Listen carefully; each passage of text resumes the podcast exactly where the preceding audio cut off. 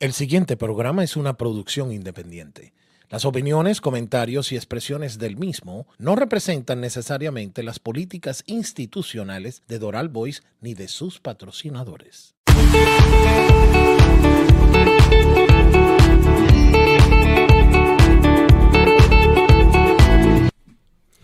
Buenas tardes, queridos amigos de Doral. Bienvenidos a Así es, el programa político y de opinión de la ciudad Doral a través de Doral Voice, su voz. Esta tarde, un programa de esos que a mí eh, siempre había soñado con hacer y que me llama mucho, me llena mucho de alegría porque vamos a tener de primera mano a una persona que le, a cual le debemos muchísimo, nosotros los venezolanos, porque ha, ha hecho de su vida una lucha en favor de todos nosotros, injustamente correspondida quizás. Y con un gran potencial en el futuro, aunque la gente dice que el futuro está lejos. Para este señor creo que no, creo que el futuro siempre lo tiene cerca y nos hace pensar que, que hay esperanza de que podamos resolver un, ese, ese temita que tenemos de que no tenemos país. Déjeme hacer la expectativa yo. ¿Ah? A ver, voy a hacer la expectativa a ver si... Quiero, pre quiero presentar a Kimi Guerrero, que no me dejó presentarlo, porque Kimi me va a acompañar en esta entrevista.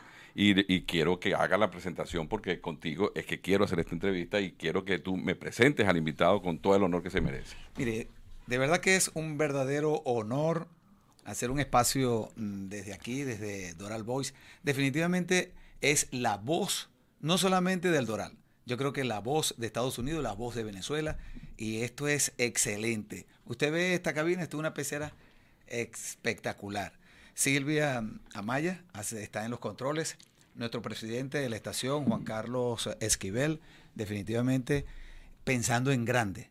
Y gracias por la oportunidad que me da Carlos Núñez, el colega periodista, de hacer esta, esta conversación con un personaje que ha sido hablar mmm, de esta persona es hablar definitivamente de Venezuela.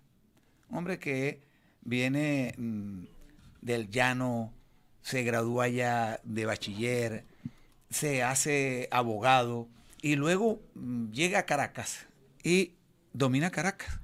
Se hace gobernador del extinto Distrito Federal. Luego se hace dos veces alcalde, incluyendo a competir con, con alguien que venía de esa antipolítica y mm, pateó los barrios, los cerros, y se hizo alcalde del Libertador. Y luego se hace alcalde metropolitano. Pero yo creo que el patrimonio fundamental es Vanessa, Víctor, eh, Antonieta y por supuesto Mixi, que es la, la cuarta hija, y abuelo. Bien, le extendimos no solamente por el juego que estábamos viendo, sino que extendimos porque lo quería ver con, con su nieto. Por cierto, Carlos Núñez está recién hecho segundo ¿quién jugó, abuelo. ¿Quién jugó hoy? Mentira, preséntame al hombre que ya quiero que lo, que lo presente. Ya. Nada más y nada menos que tenemos un personaje presidencial, definitivamente, don Antonio José Ledesma Díaz. Gracias por darnos esta oportunidad de estar aquí en Doral Boys. Bienvenido, Antonio. Bueno, muchísimas gracias a ustedes, de verdad es un verdadero placer estar aquí en, en transparencia, en esta pecera, porque es como hacer un programa, una entrevista eh, a la luz de, del sol, a la luz de, la, de, los ojos de la gente. Y bueno, conversar con Carlos, recordar nuestros orígenes, sí, señor. de allá del, del Guárico lindo y querido.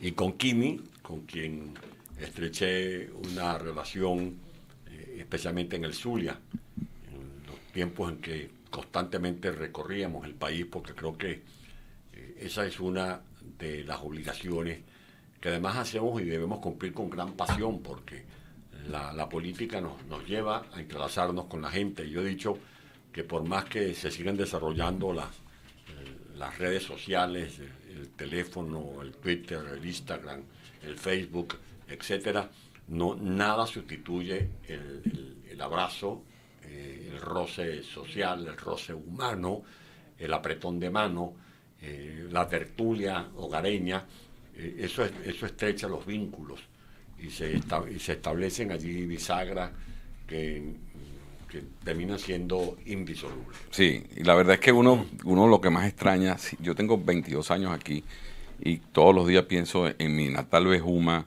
y pienso en los recuerdos, pienso en los amigos, pienso en todo lo que dejé atrás, todo lo que luchamos. Y tuvimos que aprender a vivir afuera, que no estábamos preparados para esto, pero bueno, llegamos aquí, nos ha, nos ha tocado esta trinchera, Antonio, y, lo bueno y lo bonito de esto es que aprendemos a convivir y a defender el país de donde estemos. Sin duda alguna. Y cuando yo escuchaba a, a Kimi describir la estación, eh, me evocaba relancinamente esas reflexiones que eh, corrieron el mundo, recorrieron el mundo del poeta Cadenas, que acaba de ser galardonado con el premio Cervantes. Cervantes. Cuando dijo, respondiéndose a sí mismo a la pregunta ¿dónde está Venezuela?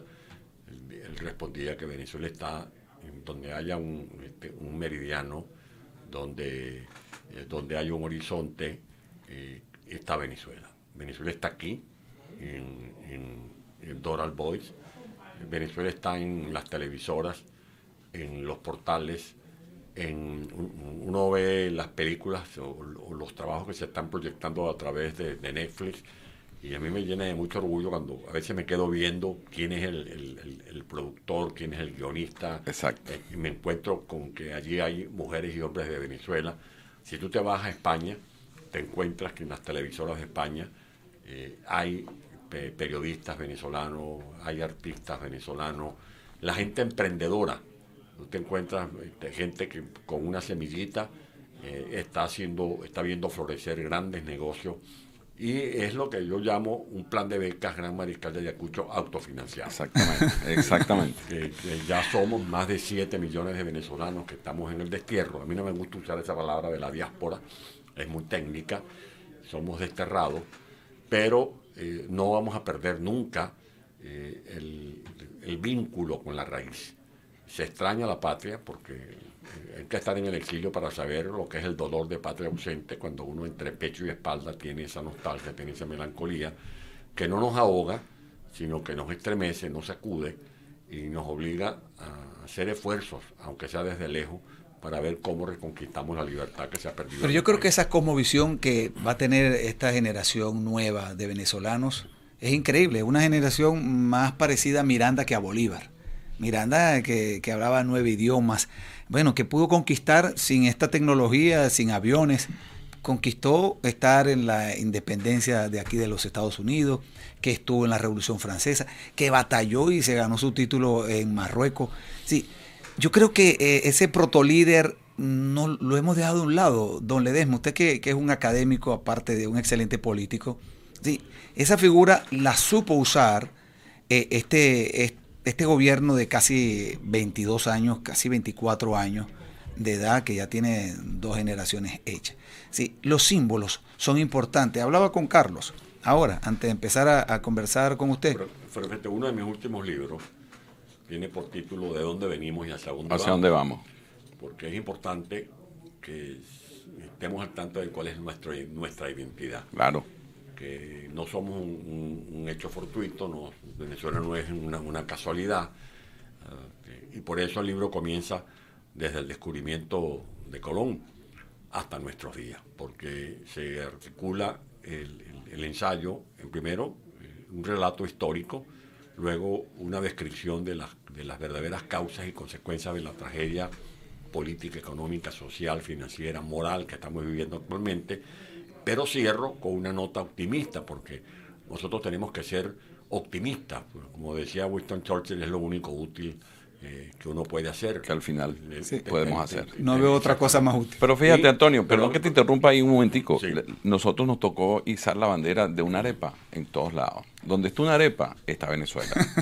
y y es verdad, nosotros aquí, en, Venezuela se convirtió ahora, eh, tú sabes, los venezolanos nos convertimos ahora en los exportadores de las cosas que nosotros vivimos, que eran totalmente desconocidas para la gente aquí, y para la gente en España, y para la gente en Australia, porque en todas partes hay un venezolano. Bueno, ya en, España, en Mercadona se están vendiendo las arepas. Exactamente. Y, ahí, y, allá los niños, los niños ya de origen español, les están este, metiendo la arepa con nusita con chocolate, correcto. Y ya es común restaurantes en, en, Europa donde se te...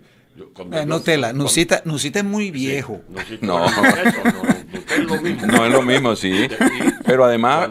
Cuando, me correspondió recibir el premio Sájarov, eh, en compromiso con la Unión Europea, eh, uno estaba obligado a hacer un recorrido y, el recorrido eh, contemplaba ir a Luxemburgo. Bueno, en Luxemburgo me encontré allá con ventas de arepa. En Luxemburgo. Increíble. Arepa de carne mechada, la, la, famosa dominó. Y es esa, esa, Venezuela que No, pero esta Navidad, esta Navidad aquí va a ser increíble. Nosotros vamos a comer importado, ayaca y, y arepa. ¿Qué le parece? Es importado todo lo... Pero fíjate, lo que, a, lo, que cuando, me motivó las reflexiones de, de Kimi para hablar de mi libro, que de uno de mis últimos libros, de dónde venimos, hacia dónde vamos, que en ese repaso histórico, yo le, cuento sobre todo a los jóvenes de Venezuela que deben conocer la historia, cómo se fueron un 4 de junio de 1810 Simón Bolívar, eh, Andrés eh, Bello y Luis López Méndez. Luis López Méndez en, la Wellington. Esos gastos los sufragó eh, la familia Bolívar. Y fueron a, Inglaterra a hablar con Miranda. Miranda se compromete y regresa a Venezuela en diciembre de ese año. Andrés Bello se queda y nunca... enamorado de los libros. Sí, se, quedó, se quedó en Inglaterra y se fue a recalar en, Chile. Eh, se hicieron, antes Miranda había hecho dos intentos. Este, Fallidos. En 1806 eh, y luego vino este proceso del 19 de abril de 1810. Pero lo que, relacionando ese acontecimiento histórico con lo que está ocurriendo hoy, eh, nosotros hemos tenido oportunidades. Porque cuando, si algún pueblo ha tenido oportunidades, somos nosotros. Por ejemplo, Juan Guaidó llegó a reunir más este, respaldo internacional que el que, consiguieron Bolívar y, y Francisco de Miranda. Muy bien. Eh, Miranda estaba regateando respaldo, Bolívar fue a regatear respaldo y reconocimiento. Eh, no, no, no fue fácil. Nosotros llegamos a tener en esta coyuntura el reconocimiento de 60 gobiernos del mundo, entero. Pero gobiernos de grandes potencias. Casi que la ONU. Unidos, Canadá, eh, Brasil, Colombia, Chile. Europa. Europa prácticamente. Completa. toda, toda Europa. Lamentablemente se, se han desperdiciado esas grandes oportunidades esto no es para que hagamos el papel de plañideros y venir aquí a quejar. Sí, después he visto, pues correcto. No, sino que aprendamos, porque los errores pueden ser también grandes oportunidades. Si tú tienes un traspié, si, tú vas por una serie y te has caído ya dos veces en esa alcantarilla, bueno, no te vuelvas a meter por ahí. O repara la alcantarilla, o, repara la vía. O no pasa. O, no pasa, o busca, o busca, otro, otra vía. Otro derrotero. Yo creo que esa es la lección que tenemos que aprender y por eso insisto mucho en la historia. Yo lo viví de muchacho. Yo fui muy joven, miembro del Buró Juvenil Nacional de Acción Democrática. Era el más joven de ese año. Tenía 19 años. Y teníamos el privilegio de que nos invitaban una que otra vez a hablar con el presidente Betancourt en, la casa que él llamaba que le puso como Pacaidegua. Y bueno, nos recibía allí con unas tisanas, nos daba tisanas, conversaba con nosotros y siempre, antes de despedirnos, nos decía, ya saben, con su voz atiplada, ¿no? Si ustedes quieren hacer política, ustedes tienen que leer la historia de Venezuela. Y nos mostraba allí en la biblioteca toda la colección de, González, de, González, Ginán. González Y, y salíamos, siempre había el, el, rumor en el grupo. El presidente Betancourt siempre con ese tema en la historia. Hoy más que nunca yo comprendo Betancourt. Claro. Uno conoce, uno puede interpretar lo que está pasando ahora, todo este relajo, todos los efectos de, de, los rencores, de los odios, de las traiciones, de la deslealtad, del nepotismo, de la corrupción, lo comprende mucho mejor si sabe de dónde, de dónde venimos y cuáles fueron los orígenes, no solo de Venezuela, sino del mundo entero.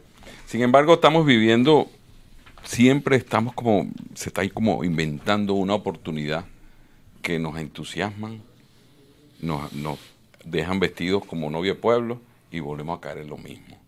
Hemos pasado por la Mesa de la Unidad, hemos pasado por lo que llaman la MUD, por la Unidad Nacional, por eh, el Frente Amplio, la Plataforma Unitaria, creo que es ahora, y siempre se crea porque la necesidad que tiene el pueblo es de que alguien liderice de verdad, verdad, un movimiento frente a...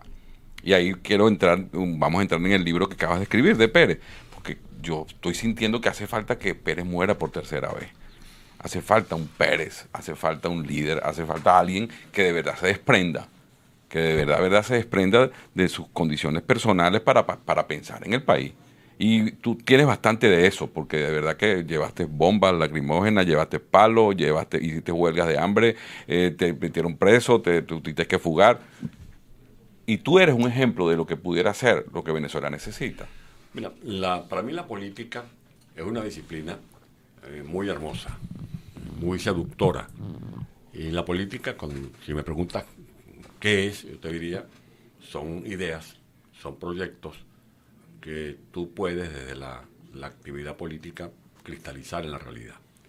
Para eso se, requiere estar capacitado, capacitarse de día a día, hay que formarse diariamente, hay que estudiar, hay que leer, esa es la política.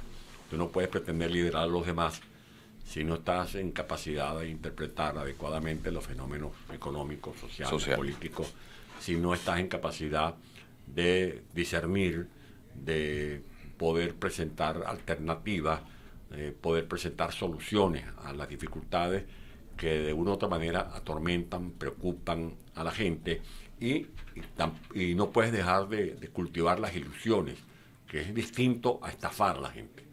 Eh, los jóvenes, por ejemplo, si algún patrimonio tienen, eh, son las ilusiones. Un joven no puede dejarse arrebatar las ilusiones, porque con las ilusiones se activa la creatividad, la imaginación, somos soñadores, soñadores que por supuesto no nos vamos a quedar toda la vida pastoreando nubes, pero sí vamos a emprender eh, acciones y a tratar de concretar esos proyectos a los cuales estoy haciendo referencia.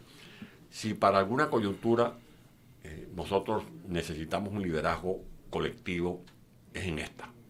Yo creo que los falsos mesías, eh, los tiempos en que los pueblos seguían a ciegas al hombre a caballo, al, típico caudillo y la gente entre polvoredas se mezclaba en esas montoneras a pasado. Y, sin embargo vemos que todavía hay vestigios de esas um, eh, montoneras que, nos han hecho daño. Lo hemos vivido en Venezuela.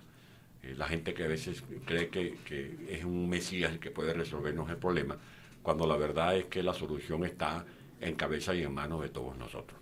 Ciertamente es lo que interpreto de tu reflexión, Carlos, un pueblo necesita de conducción. Eh, nosotros hemos protagonizado espectaculares marchas con 100.000, 200.000, 300.000, 400.000 personas, no sé cuántas más, pero tú puedes movilizar un pueblo y, cuantificarlo en ese, en ese tipo de movilizaciones, 200, 300, 400.000 personas, pero si ese pueblo no tiene conducción, esa marcha no llega. No sabe dónde llegar. No llega a ninguna parte. Y y, en estas eh, coyunturas a las cuales estamos haciendo referencia, yo, me, yo, citaba esta que ha protagonizado Guaidó en este último ciclo, eh, ha, fallado, es la estrategia. Por eso, una dirección, necesitamos una dirección eh, que sea capaz de concebir una estrategia y que esa estrategia sea como la brújula que nos permita llegar a puerto seguro. Vamos a eso, sí, la mea culpa porque uno puede señalar, y he visto a la oposición señalar las culpas del gobierno, pero la mea culpa de la oposición. Carlos describió allí cómo se han paseado por unidades sin símbolo, sin, sin acrónimos, sino, imagínense, MUT, ¿qué traduce MUT? No, no, sabía nadie, desapareció igual. Y así, no han tenido símbolo. Yo creo que se dice que el gobierno ha despreciado los profesionales, pero yo creo que la oposición también ha despreciado el conocimiento, los profesionales, porque no hemos visto en ninguno una seriedad de que el, en, el que está al frente es un adversario que tiene una sala situacional, que tiene unos profesionales, que sabe para dónde va. Destruida la gerencia, pero sabe para dónde va. Entonces, parece que desaparecen invisibilizan al adversario y a veces lo caricaturizan. Sí, yo creo que no llegan a nada. Son 24 años, don Ledesma. ¿Cuál es la mea culpa? Es que mm, yo diría que aquí más que mea culpa es una autocrítica. Porque la mea, culpa es comenzar a darse golpes de pecho, a darle cabezazos a la pared. Después de equivocarse. Exactamente. Yo creo que lo que hace falta es una autocrítica, porque si tú no revisas el que has venido fallando, eh, o como lo han dicho, si tú tienes un método de trabajo que te ha venido produciendo unos determinados resultados y esos resultados no son satisfactorios, si tú no cambias tu manera de actuar vas a seguir teniendo los mismos resultados. Por ejemplo, en este tránsito al que se refería Carlos, de la, desde la coordinadora, eh, luego este, La mesa. la, mesa de la unidad, la- lo que es la MUD, ahora la- la- esta plataforma que le han bautizado Varias veces ya también, veces sí, ya. sí. Pero ¿Qué traduce plataforma? Imagínese la falta de simbología. que No traduce nada. Pero, pero es que el tema es es que si- de, de punta a punta, desde por ejemplo los tiempos del revocatorio del año 2000, 2003, 2004, se han venido cometiendo los mismos errores. Los diálogos, por ejemplo. ¿Cuál ha sido el elemento predominante en todo este tránsito? Los diálogos. Cada vez que eh, Chávez eh, se veía acorralado, entonces buscaban la figura de los diálogos. Recordemos lo que pasó con el diálogo que moderaron los expresidentes Jimmy Carter y César Gaviria de Estados Unidos y Colombia respectivamente. Eh, se firmaron documentos. Esos documentos fueron avalados por la OEA. Fueron resoluciones prácticamente de la, de la, de la OEA.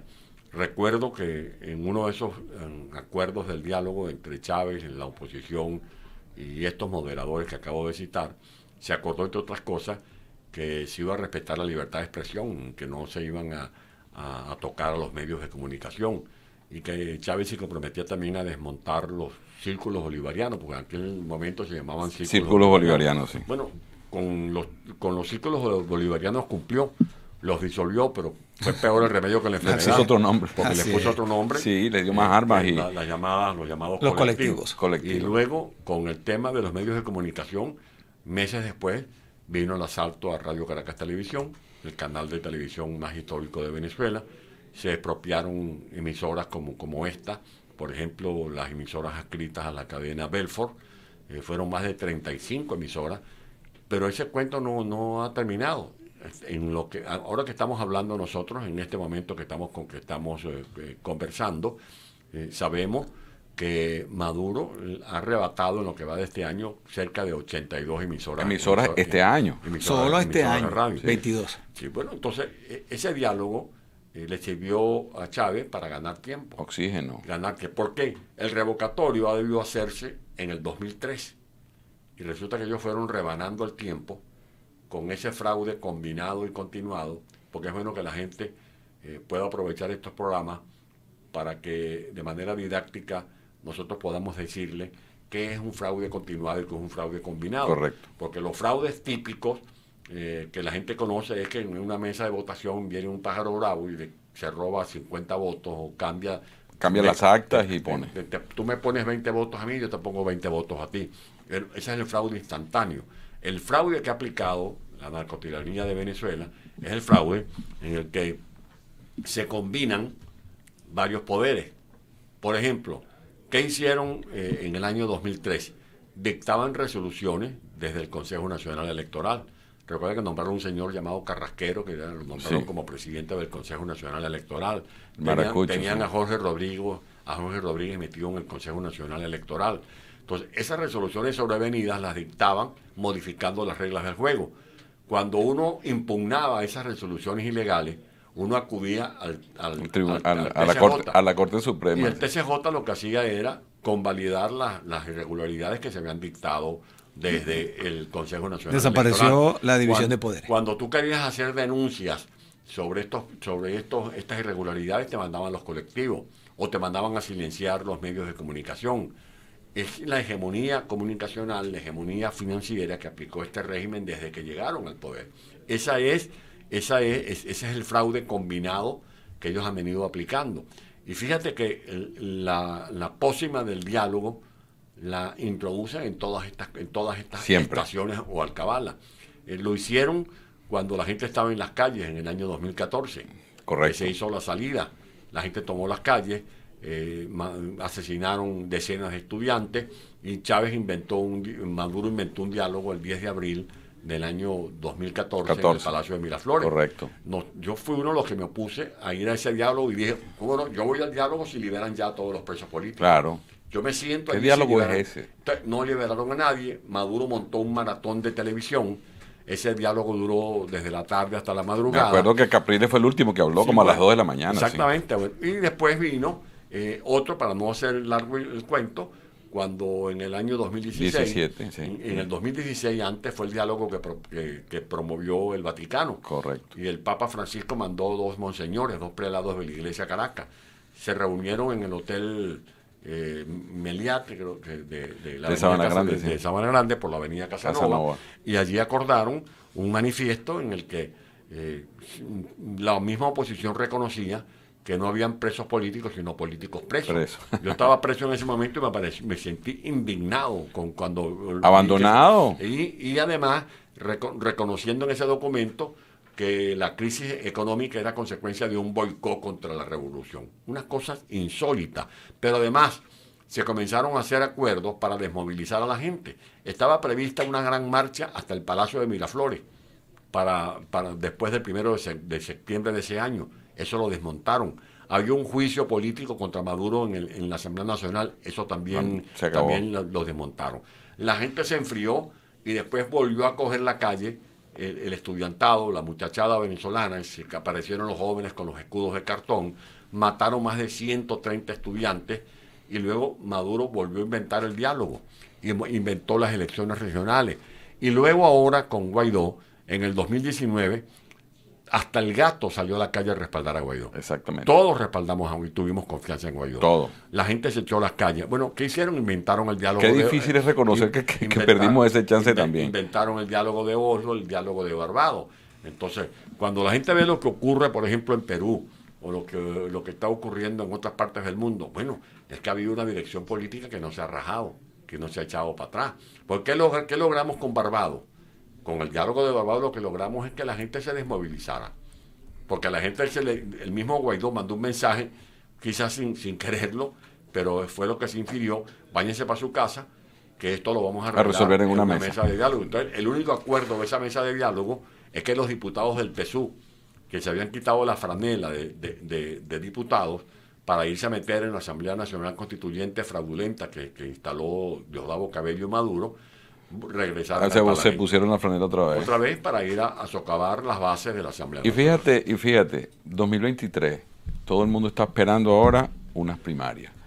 Es como un acuerdo que hay solapado de unas primarias que va a regentar un CNE que no, que no se ha modernizado, que el patrón ele- el padrón electoral eh, nadie sabe si es el mismo, si es otro. Eh, las reglas las ponen.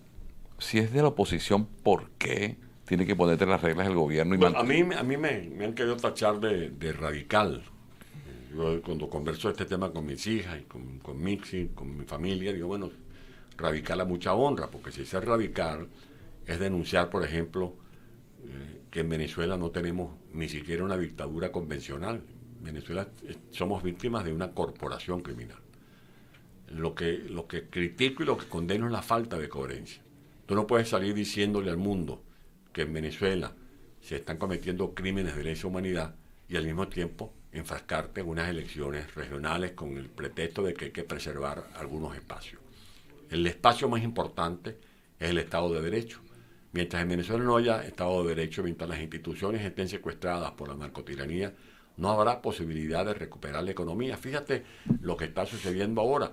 Yo no soy economista ni soy experto en materia tributaria ni monetaria, pero uno ha venido estudiando y formándose.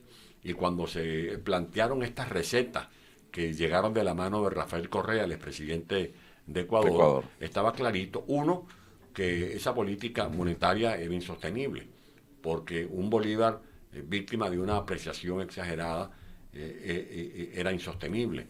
Y todo el, el- el esfuerzo que hizo el régimen de meterle 80 millones de dólares una semana, 90 millones de dólares la otra semana, eh, sirvió para este, crear la falsa expectativa de que en Venezuela se estaba estabilizando la moneda. Sí, resolviendo bien- la cosa, bien sí. sabemos que en Venezuela si algo se ha pulverizado es el signo monetario, no sabemos cuál es el signo, si es el bolívar fuerte, el bolívar soberano, si es el peso colombiano, si es el dólar, si es el euro.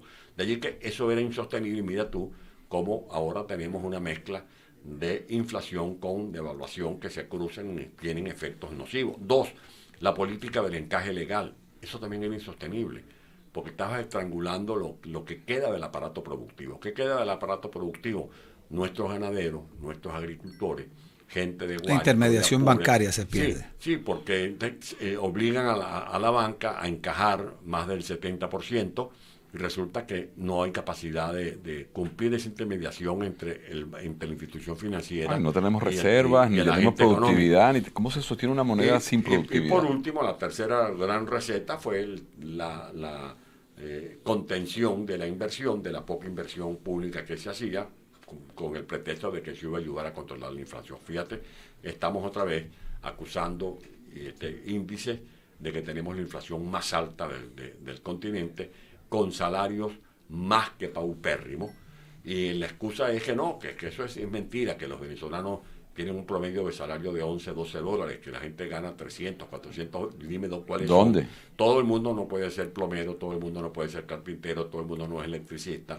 O que gane más un tipo que cuide carros en la calle que un, que, un maestro. Entonces, ese es el estatus, porque el tema del maestro, cuando a la, a la primera ministra de Finlandia eh, el señor eh, Oppenheimer en una entrevista para un libro estupendo, uno de los que hizo, un libro estupendo, le preguntó cuál era el secreto para el desarrollo de Finlandia, que le diera tres ejemplos, y ella dijo, yo le voy a dar tres ejemplos. El primero, la educación, el segundo, la educación, y el tercero, la educación. Y no era solo por el sueldo del, del educador o del profesor, es que es lo que tú estás diciendo, Carlos, el estatus, el reconocimiento. En mi pueblo, por ejemplo, yo soy de San Juan de los Morros, estudié en una escuela pública llamada Doctor Vicente Peña, Avenida Bolívar, en San Juan de los Morros. ¿Cuál era el estatus de mis maestras? Mi maestra, por ejemplo, Matilde, que me dio en primer grado. Mi maestra Zulme Azuaje, que me dio, fue mi maestra en segundo y en cuarto grado. Mi maestra Lucila Velázquez en tercero. fíjate, mi maestra Luisa Alvarado. Lo estás diciendo con, un orgullo de tu maestra. Mi maestra Barragán de sexto grado. Porque eran respetadas en el Sí, señor no era lo que ganara la maestra, que, tenían carro, tenían vivienda decente, era el estatus que tenían. Los profesores que llegaron a mi liceo, el liceo Juan Germán Rocho de San Juan de los Morros. Ya me recuerdo el profesor Flores llegó jovencito, graduado de 22 años, y llegó allá con un Volkswagen. Mi profesor de historia contemporánea, Eufrasio García, llegó con un Mustang. Era el estatus que tenía el profesor. Y el respeto en la sociedad que se ganaban. Exactamente. Llegó el profesor, llegó la maestra. Y, eso que tú estás diciendo es tan doloroso que nosotros tengamos talento humano, porque si algo tiene Venezuela, más que petróleo, es talento humano. Y la ventaja del talento humano es que el talento humano no se agota. El talento no es el pozo con el balancín de allá en su maque 1 que le está eh, chupando y chupando petróleo al subsuelo. Y eso en aquel momento se agota, ya no, no, no va a estornudar petróleo. Pero el talento humano no, y Venezuela tiene talento humano, hay algo, lo estamos perdiendo y lo estamos Hay algo que ver un poco más allá de Venezuela, porque cuando hablamos de talento, vemos que este país celebra el Día de Gracia. Nosotros celebramos allá como 55 días, aparte de los 52 domingos en Venezuela, y no se celebra el Día de Gracia. Aquí se cree en la gente. Aquí la palabra tiene un valor. Y yo creo que allí es que comienza el desarrollo de un país. ¿Por qué pasa en Argentina y gana otra vez la izquierda? ¿Por qué pasa? Y usted lo pronosticó, me pareció con el programa de Vicky maravilloso, pronosticando mucho antes de que ganara Lula en Brasil, Argentina, lo sucedido en Perú, en Colombia. Si tienen a Venezuela, ¿qué pasa allí? Sí, bueno, le vamos a echar la culpa al foro de Sao Paulo. ¿Y por qué la oposición no tiene un foro similar, el foro de Washington, el foro eh, de Venezuela o de San Juan de los Morros? Sí, ¿por qué no se cree en la gente? Yo sacaba la cuenta y me decía Carlos, mira, hay 20 precandidatos en la primaria, 20 sin contar a Ledesma. 20, imagínese usted. Entonces, ¿qué, ¿se cree en la gente o no se cree en la gente, don Ledesma? Es que la gente es la razón de ser de la lucha política. Cuando tú y ahora Carlos hablaban de las primarias, yo me pregunto, ¿las primarias para qué? Las primarias deben ser, uno, para organizar a la ciudadanía. Correcto. Para resucitar la fe. Porque a mí me duele mucho cuando me dicen, es que los venezolanos se rindieron. No, los venezolanos nunca nos hemos rendido. Si algún pueblo eh, ha ofrendado su vida en pos de la reconquista de la democracia y la libertad es el pueblo de Venezuela lo que el pueblo ha sido, yo diría que traicionado y, es víctima de, frustraciones y de desilusiones, y eso impacta eh, el estado de ánimo. Y un político tiene la responsabilidad de ocuparse del estado de ánimo de la gente. Así como el, locutor tiene que promover la, eh, la participación. Si la participación y anuncia, se anuncia una arepa, le hace ver a la gente. La gente quiere comerse la arepa. La, mejor arepa. Exacto. El médico se ocupa del, el pediatra se ocupa del niño, el cardiólogo del corazón de la gente. Bueno, el político tiene que ocuparse del estado de ánimo, porque en Venezuela estamos siendo víctimas de la ferocidad de los cubanos, que son los que cortan el bacalao, porque Maduro es un títere de los Castro. Y desde Cuba es donde se eh, activa ese know-how para penetrar a la oposición, para infiltrarla, para dividirla, como está lamentablemente en la hora actual. Una oposición caotizada que eh, toma este rumbo de las primarias. Yo no voy a entrar a descalificar a nadie. Creo que la directiva que se ha nombrado es gente honorable. Allí hay gente respetable que merece mi, mi, estimación, que no los, no los veo en el plan de montar allí una, una, una guachafa, una, una, una, trampa, eh, pero que eh, es hora de tener capacidad para eh, poner los pies sobre la tierra y comprender que esta gente no quieren sacar nada bueno del diálogo, salvo que le liberen a Alexa.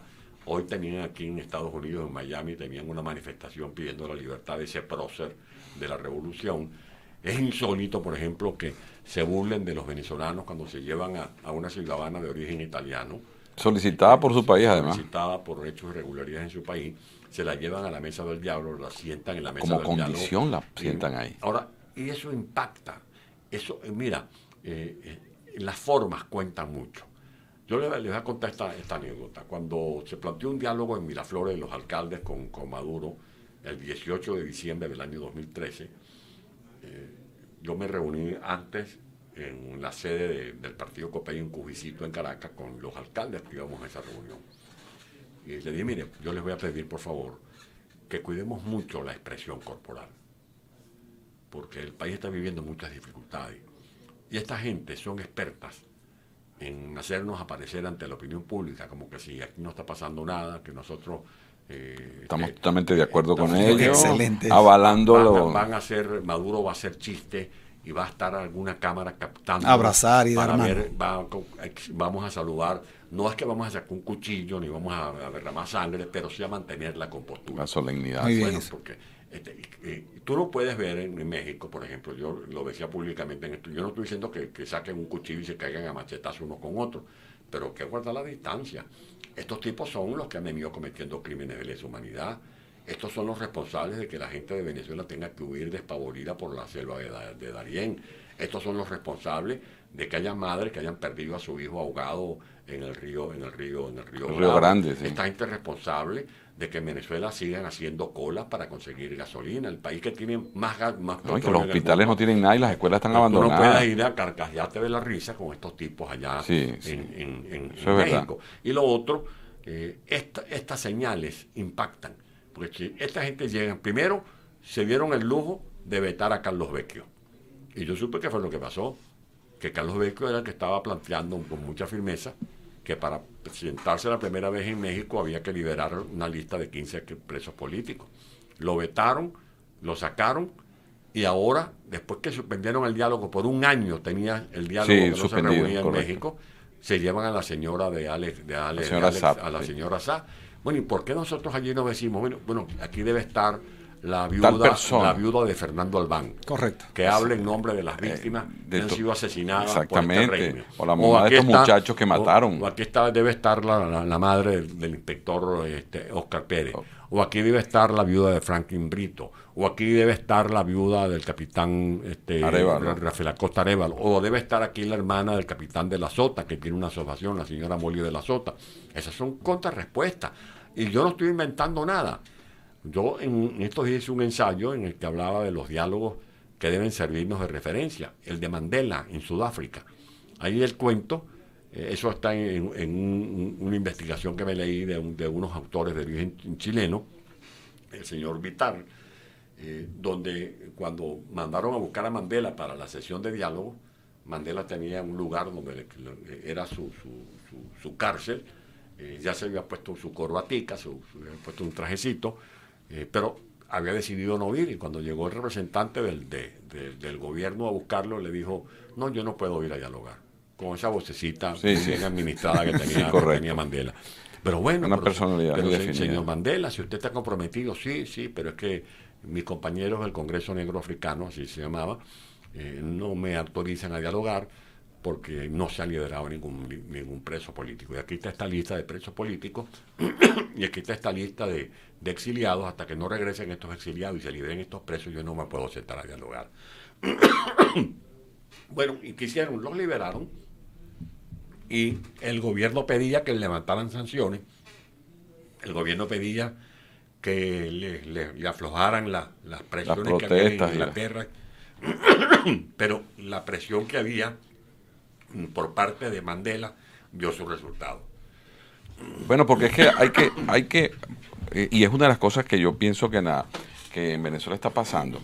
A mí me da, no sé qué, como yo veo que una sentencia de la Corte le quita a Acción Democrática, yo no me imagino a Rómulo quitándole un partido o a Carlos Andrés Pérez. partidos judicializados. Exactamente. O sea, entonces, las personas. Podemos Cuando- no es tuyo sino tuyo, eh, Acción mí- Democrática es de Bernabé y no es de Henry. En, en España, cuando me plantean los eurodiputados con los que yo hablo y me dicen ellos de buena fe, pero ustedes tienen que dialogar.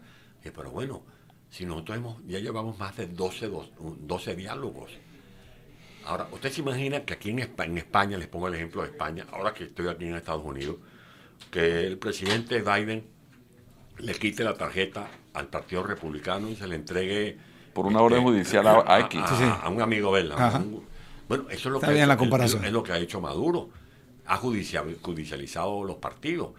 Eh, y volviendo con el tema del diálogo, quiero aclarar que yo no estoy planteando que calquemos eh, es- ese esquema de diálogo de Sudáfrica, de España, de Brasil. No, de Chile. no, no. Pues son realidades distintas, son realidades distintas. Pero, por ejemplo, en España, esto me lo contó a mí el presidente Felipe González. Cuando se sientan a dialogar, eh, Santiago Carrillo eh, no quería reconocer la monarquía. Y cuando en las chiquiticas se, se conversaban, en- se iban a reunir en tascas, escondidos, en privado. Correcto. Este, bueno, a Santiago Carrillo le digo, bueno, ¿y tú qué es lo que quieres? Bueno, yo quiero que legalicen el Partido Comunista, porque era el líder del Partido, Del Partido Comunista, sí. Ah, bueno, ¿cómo no? Pero tú tienes que reconocer la monarquía. Y estaban en ese tome y dame hasta que se pusieron de acuerdo. Santiago Carrillo tuvo que reconocer la monarquía y la monarquía. Reconocer el- el Partido el- el- Comunista. el rey se comprometió junto con Adolfo Por Suárez supuesto. a legalizar al Partido Pero es Comunista. que aquí estamos siempre como esperando que el gobierno nos en, sea algo. Brasil, en Brasil bueno, hubo ese proceso. Y, el gobierno de, aquellos tiempos, cuando la dictadura militar hacía sus maniobras. Y esta gente, con el apoyo de la iglesia y la movilización civil, fueron avanzando. En Chile, yo decía en ese ensayo que escribí hace dos semanas, que los chilenos, los demócratas chilenos, se comieron un sapo con pluma. Y el sapo con pluma fue haber aceptado que si Pinochet perdía las elecciones, como en efecto las perdió, él iba a continuar siendo El comandante, comandante de, la- las Fuerzas Armadas, que es eso. Y a mí me contaba el presidente eh, eh, Patricio Belwin, un gran hombre que admiré mucho, me recibió en su casa, largas conversaciones, que eso fue muy difícil para, para él. Y luego la Comisión de la Verdad se tardó un tiempo, pero después produjo su resultado. Pero era una operación dando y dando. Eran, eh, Pinochet salió allí eh, con la garantía de que iba a seguir comandando las Fuerzas Armadas, aunque perdiera las elecciones. Pero la oposición salió con la fecha, una fecha segura de elecciones, con una Claro, fecha, es conseguir lo que se com- quería. El compromiso de la Fuerza Armada de hacer Ya después sacarlo de la Fuerza Armada ¿qué era otro pasa- tema. ¿Qué pasa en Venezuela actualmente? Bueno, y me dejo llevar por análisis de expertos. Por ejemplo, el doctor Andrés Cal- Caleca, Ah. que es un experto en el tema electoral. Actualmente en Venezuela hay no menos de 3 millones de nuevos electores que no se han inscrito. 3 millones. Hay por lo menos más de 2 millones de electores Fuera. Que, que están, no, no, dentro de Venezuela, Ajá. que, que han migrado. Por ejemplo, gente de Santa Bárbara de Versulia. Que va para Valencia y de Valencia para Bolívar. Gente Migración de- interna. Gente de, de- de- de- de esa gran ciudad llamada Bejuma. Bejuma. eh, que se mudó para Tucupido. Correcto. Eh, gente de Ayala Pascua que se mudó para Mérida. Eso fuera de los seis y medio que están. No, estamos hablando de los y de los cuatro, por lo menos cuatro que estamos afuera. Que están desactualizados y Estamos cuatro que a- votan. esta- estamos hablando de 9 millones de electores. Eso es prácticamente la mitad del registro electoral. Se va, se va a revisar eso. Eso debería ser un tema, pero fundamental. Dos, primordial. Sí, sí, sí. Este, hay garantías de auditoría. Eh, ¿Cuál es el apoyo que debe darnos en este momento la comunidad internacional? El compromiso de una verdadera supervisión. Claro. Porque ¿qué es lo que hemos tenido actualmente cuando se habla de elecciones con observadores internacionales? Mirones de palos. ¿Cuáles son los observadores internacionales? Los que Maduro y Eduardo Cabildo autorizan.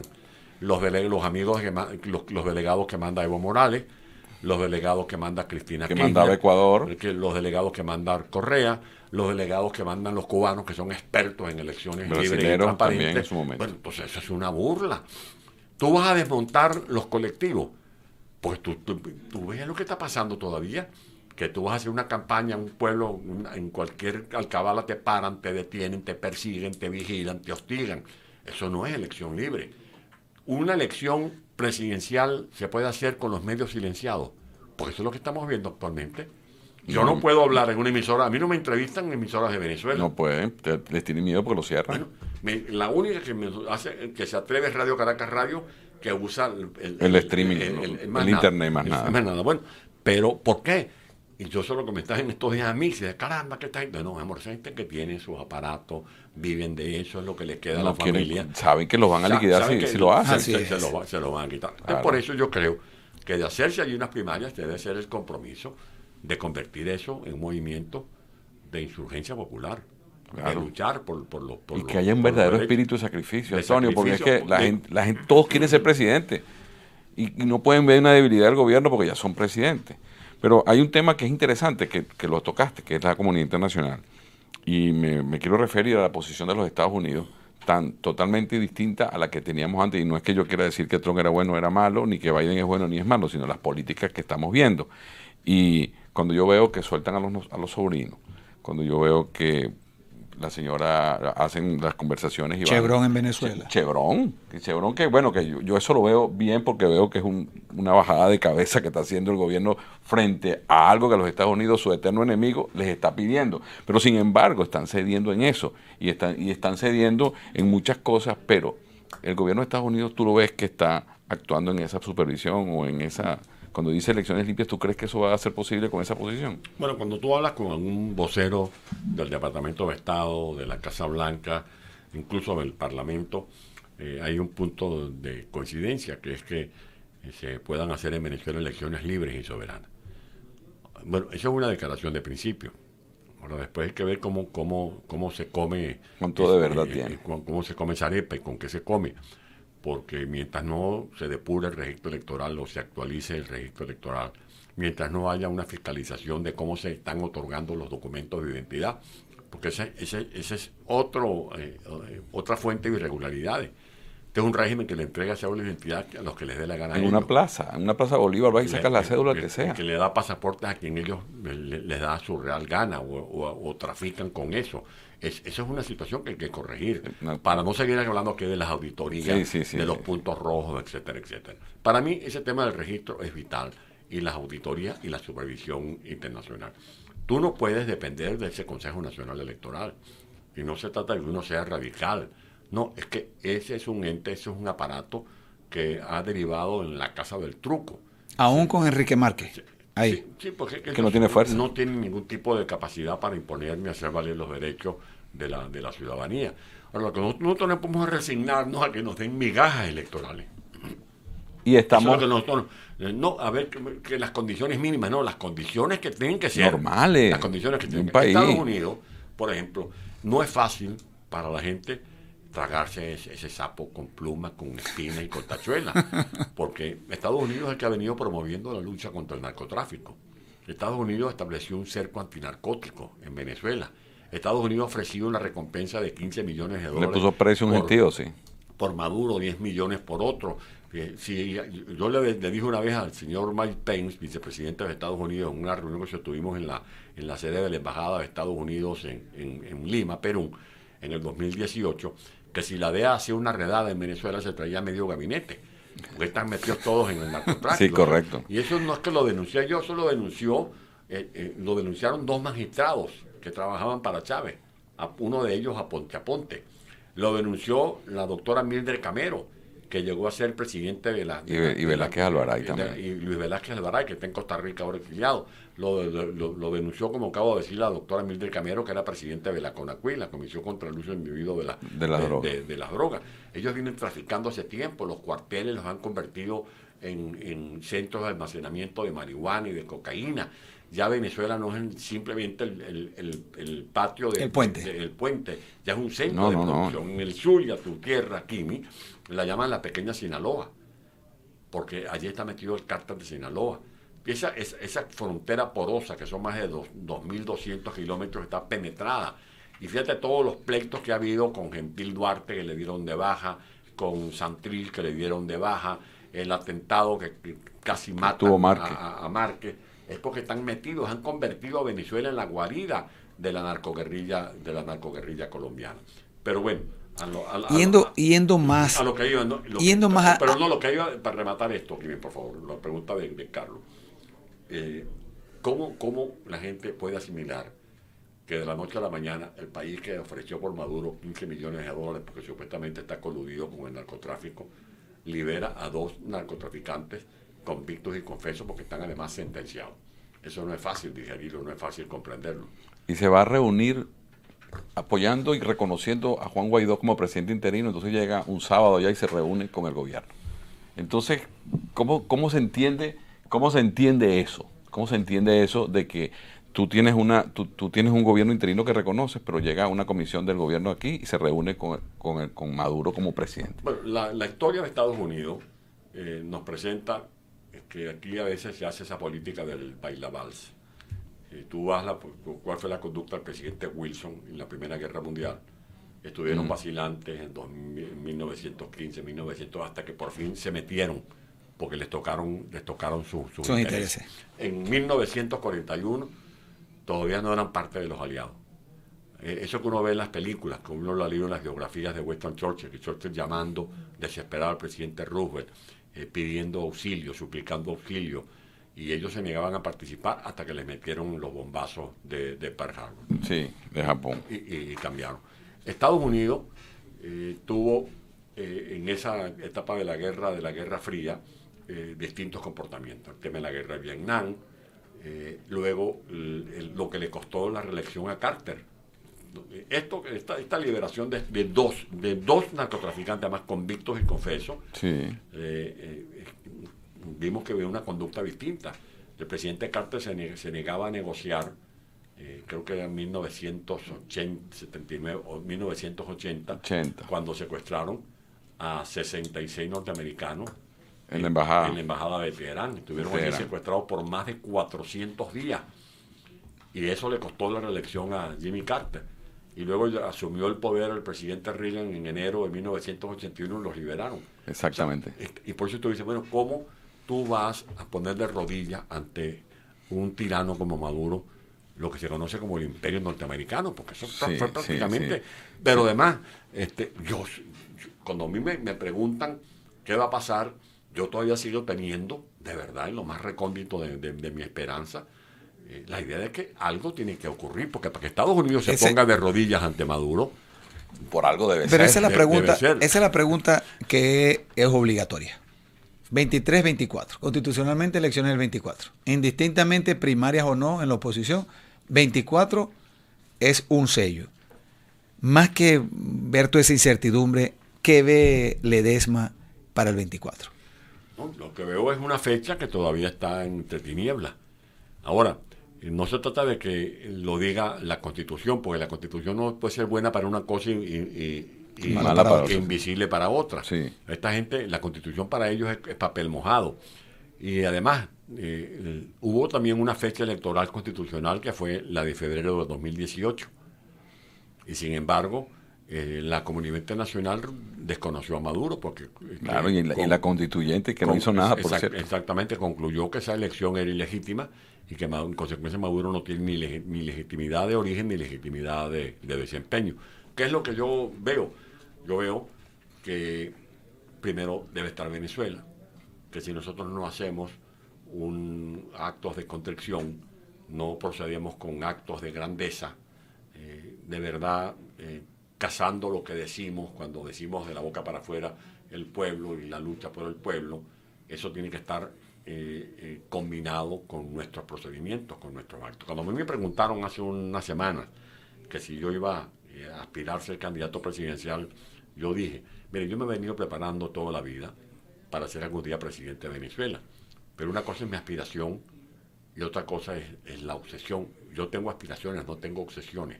Porque cuando tú conviertes la aspiración en obsesión, eres capaz hasta de pactar con el Hasta de diablo. Como negociar. que, que hay gente ahorita pactando Sí, con señor. Maduro. Sí, señor. Bueno, yo primero que no, no, no tendría posibilidad de regresar a la casa, porque la primera que me, va, me echa a la casa sería. Sí. Por cierto, Porque- está aquí un saludo para por- ella. Porque para yo, re- para yo ser candidato presidencial, mm, tienen que ocurrir una de dos cosas. Uno en escenario es que me llamen, como llamaron a Betancur, a Caldera, a Jóbito, cuando cayó Pérez Mini. Sí, y que me digan, mira, cayó Maduro. Bueno, no se va para Venezuela. Dos, que yo me aparezca en Maiquetía.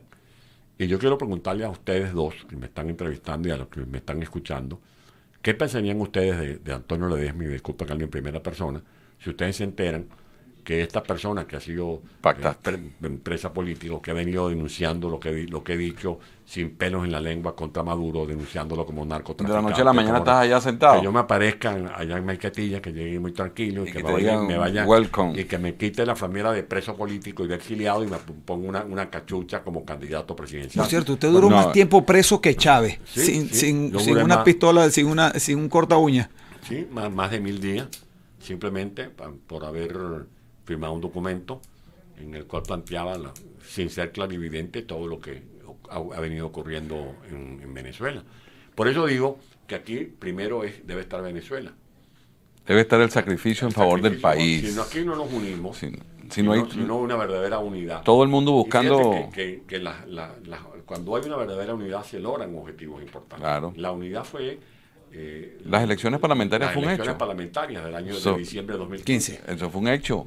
¿Qué pasó? Bueno, que ganamos las elecciones en diciembre de 2015 y unas semanas después, cuatro grupos políticos consideraron que ya eran los dueños de ese resultado. Exactamente. Y secuestraron las tomas de decisiones y mira dónde hemos Eh, exactamente, porque por, Eso es lo que ¿por que qué vas a ser tú si puedo ser yo? Yo no, eso eso yo- tiene que acabarse. Y yo no estoy diciendo que excluyamos a estos compañeros. No. Lo que estoy diciendo es que hay que abrir la cancha Cojamos al mejor. para que podamos hacer un esfuerzo combinado entre todos, como lo pusimos de manifiesto en diciembre del año 2015, ganando las dos terceras partes de la Exactamente. Por eso es que no hacen más elecciones. Si hacen elecciones normales, saben que las pierden. Es que desde esa fecha los cubanos decidieron no hacer más elecciones. más elecciones. Claro. Sin embargo, es, es la unidad de la oposición. ¿Dónde se va a lograr esa unidad? ¿Dónde van a, a converger? ¿Dónde va a estar el foro de Washington? ¿Dónde va a estar el foro de Miami? ¿Dónde va a estar el foro de España? ¿Dónde, dónde se va a encontrar Ledesma? Pero se han hecho esfuerzos, fíjate mm, que esta es una lucha entre el bien y el mal. Esta no es una lucha que se supedita a banderas por un, de izquierda por un, por un, No. un ángulo y a banderas No. de derecha por otro. Esta es una lucha entre democracia, entre libertad, entre tiranía, entre, tiranía, entre oscu- oscurantismo. Aquí hay un, un movimiento eh, en el que ha jugado un papel muy importante, por ejemplo, el doctor Asdrúbal Aguilar, que lo patrocina la cátedra eh, de- del señor Nelson Messerani, que es el grupo IDEA. Idea. Allí están agrupados más de 30 líderes del mundo. Eso es Sí. un esfuerzo que vale la pena destacar y, y respaldar. Está el Instituto por la Democracia. Sí, de América Latina, ahí donde Ayer- está. a- Donde está ayer- Sánchez Bernaín. está. Ayer yo estuve, por ejemplo, en una conferencia donde se hizo una descripción del, del crimen organizado y, y la expositora eh, invitada eh, especial fue la exministra Patricia Burri, que eh, luce como eh, futura presidenta de Argentina. Sí. Bueno, esos son centros de, de combate contra, contra el populismo, porque el populismo es una amenaza planetaria. Ya Así no es. es el populismo que, se, que, de que América Latina, es que el populismo está en América, en América Latina y está en Europa, igual que la corrupción Que descubrieron. con distintas manifestaciones. Tú ves, por ejemplo, esta diputada de Grecia que acaba de ser denunciada por presuntos hechos irregulares. ¿Cuál fue la respuesta que dio inmediatamente el, el Parlamento Europeo? Hay que investigar. Claro. No hay solidaridad automática y que los organismos de inteligencia determinen y las, y las- y las jurisdicciones que correspondan hagan las, las pesquisas eh, correspondientes. Pero, ¿cuál ha sido la, la- la conducta en Argentina? Bueno, las propias instituciones del Estado defendiendo a la señora. Sí, Cristina claro. King. Y, con- y casi que convicta y casi que confesa. Sí, bueno, es una sentencia firme, una investigación que tiene 14 años, Sí. que la han venido retrasando y retrasando 14 años. Y bueno, sin embargo, allí hay la, la, la solidaridad automática.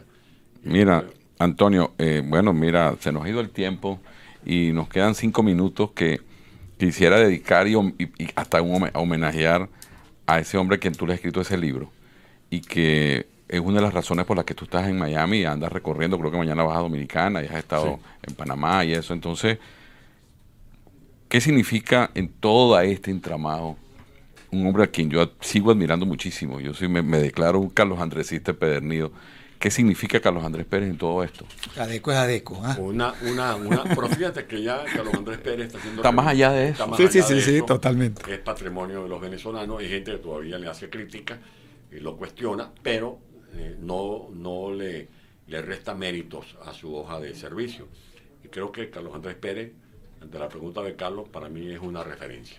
Y, le- y he querido eh, plasmar en, en esas 520 páginas eh, la vida y obra de Carlos Andrés Pérez para que este libro sea eh, un lugar de consulta, sobre todo para los jóvenes, para los jóvenes de Venezuela y de América Los que no lo conocieron, correcto. Historia no contemporánea. Primero, eh, eh, Carlos Andrés Pérez fue un hombre demócrata cabal. El día 20 de mayo de 1993, cuando estábamos reunidos en Consejo de Ministros, yo era parte del Consejo de Ministros por mi condición de gobernador de Caracas, y estábamos este, pendientes de la decisión que iba a adoptar ese día la Corte Suprema de Justicia. Y había un puente telefónico entre el ministro de la Secretaría de entonces, Celestino Armas, con algunos colaboradores que estaban pasando información, y es cuando se confirma ya que había una mayoría que aprobó el antejuicio de mérito, que daba lugar a lo que después hizo A la destitución, el, sí. al- el Congreso, a la sustitución. El presidente se para, me hace una seña, yo lo sigo, él se va al despacho, eh, se queda en silencio viendo ahí el despacho, le pide unas hojas en blanco a Laura Robles, su secretaria particular, y comienza allí a, escribir su, su proyecto de mensaje. En ese interín eh, no, no faltó quien le, lo tratara de, de seducir o de, de- o de entusiasmar a que se rebelara. Correcto. Y allí entonces es cuando brota ese hombre que yo defino en ese libro, el presidente que murió dos veces, como el hombre institucionalista. Carlos Andrés, por, por encima de todas las cosas, era un defensor de la democracia y para poder defender una democracia hay que defender las instituciones. Por eso también en el libro hay un capítulo con el que inicio el compendio que se llama La profecía de David. Y es cuando cuento cómo fue la designación de Escobar Salón como fiscal general de la República. Esa, la reunión definitiva donde se habló de ese nombre ya como candidato para la fiscalía fue el 10 de abril del año 1989. Eh, hacíamos las reuniones del comité operativo. El comité operativo fue un ente que creado man- por vía reglamentaria para regular las relaciones entre el partido y el gobierno y a mí me dieron el honor de ser el secretario ejecutivo de esa comisión. Ese día, cuando se, se asoma el nombre de Escobar Salón, eh, eh, hubo un silencio. La reunión se hacía en el comedor privado del presidente en la casona y eh, ese silencio lo interrumpe el doctor Morales Bello con su escrupulosa dicción y su tono ceremonial, como era él, de- muy formal. Perman- permanentemente, sí. Y, y le pregunta al presidente, presidente Pérez, si usted no tiene nada que decir con respecto a esta proposición, el presidente Pérez dijo, yo no puedo ni avalar ni oponerme, porque es impropio que un jefe de Estado, un presidente de la República, interfiera en la designación de quienes van a ocupar estas instituciones que son muy nobles, muy importantes para la democracia. Ese era el Carlos Andrés Esa virtud lo llevó al... Y es cuando David Morales Bello me ve, yo estaba en posición diagonal, y me dice, bueno, compañero Ledesma, yo quiero que usted deje constancia en acta de lo que voy a decir. Y en efecto, yo recogí el acta que estoy transcribiendo en este libro. Por primera vez se dan a conocer las actas. Esa es una, una de, las, de las revelaciones. que Importante de este ese libro, sí. Porque allí, el- entonces el doctor Morales Bello le dice, yo sí me opongo a esta designación, presidente Pérez, porque usted sabe que usted es una persona predispuesta contra usted y esta persona hará todo lo posible, aunque sea indebido, para llevarlo a la Qué cárcel. claridad tenía. Y todavía se me Sí, sí, el cuerpo, sí. porque bueno, ese es parte del Carlos Andrés institucional. Luego, el Carlos Andrés que no tenía rencores. El presidente Pérez viene de una familia eh, andina, eh, su padre Antonio Pérez Lemus y su madre doña Julia eh, regentaban una, finca cafetera. El presidente de Rubio se iba, caminaba a veces 12 kilómetros con su padre hasta la, hacienda la Argentina. Esa y otros bienes eh, fue- le fueron arrebatados a la familia Pérez. Y el mismo presidente contaba que él vio una vez que en una hoguera un, un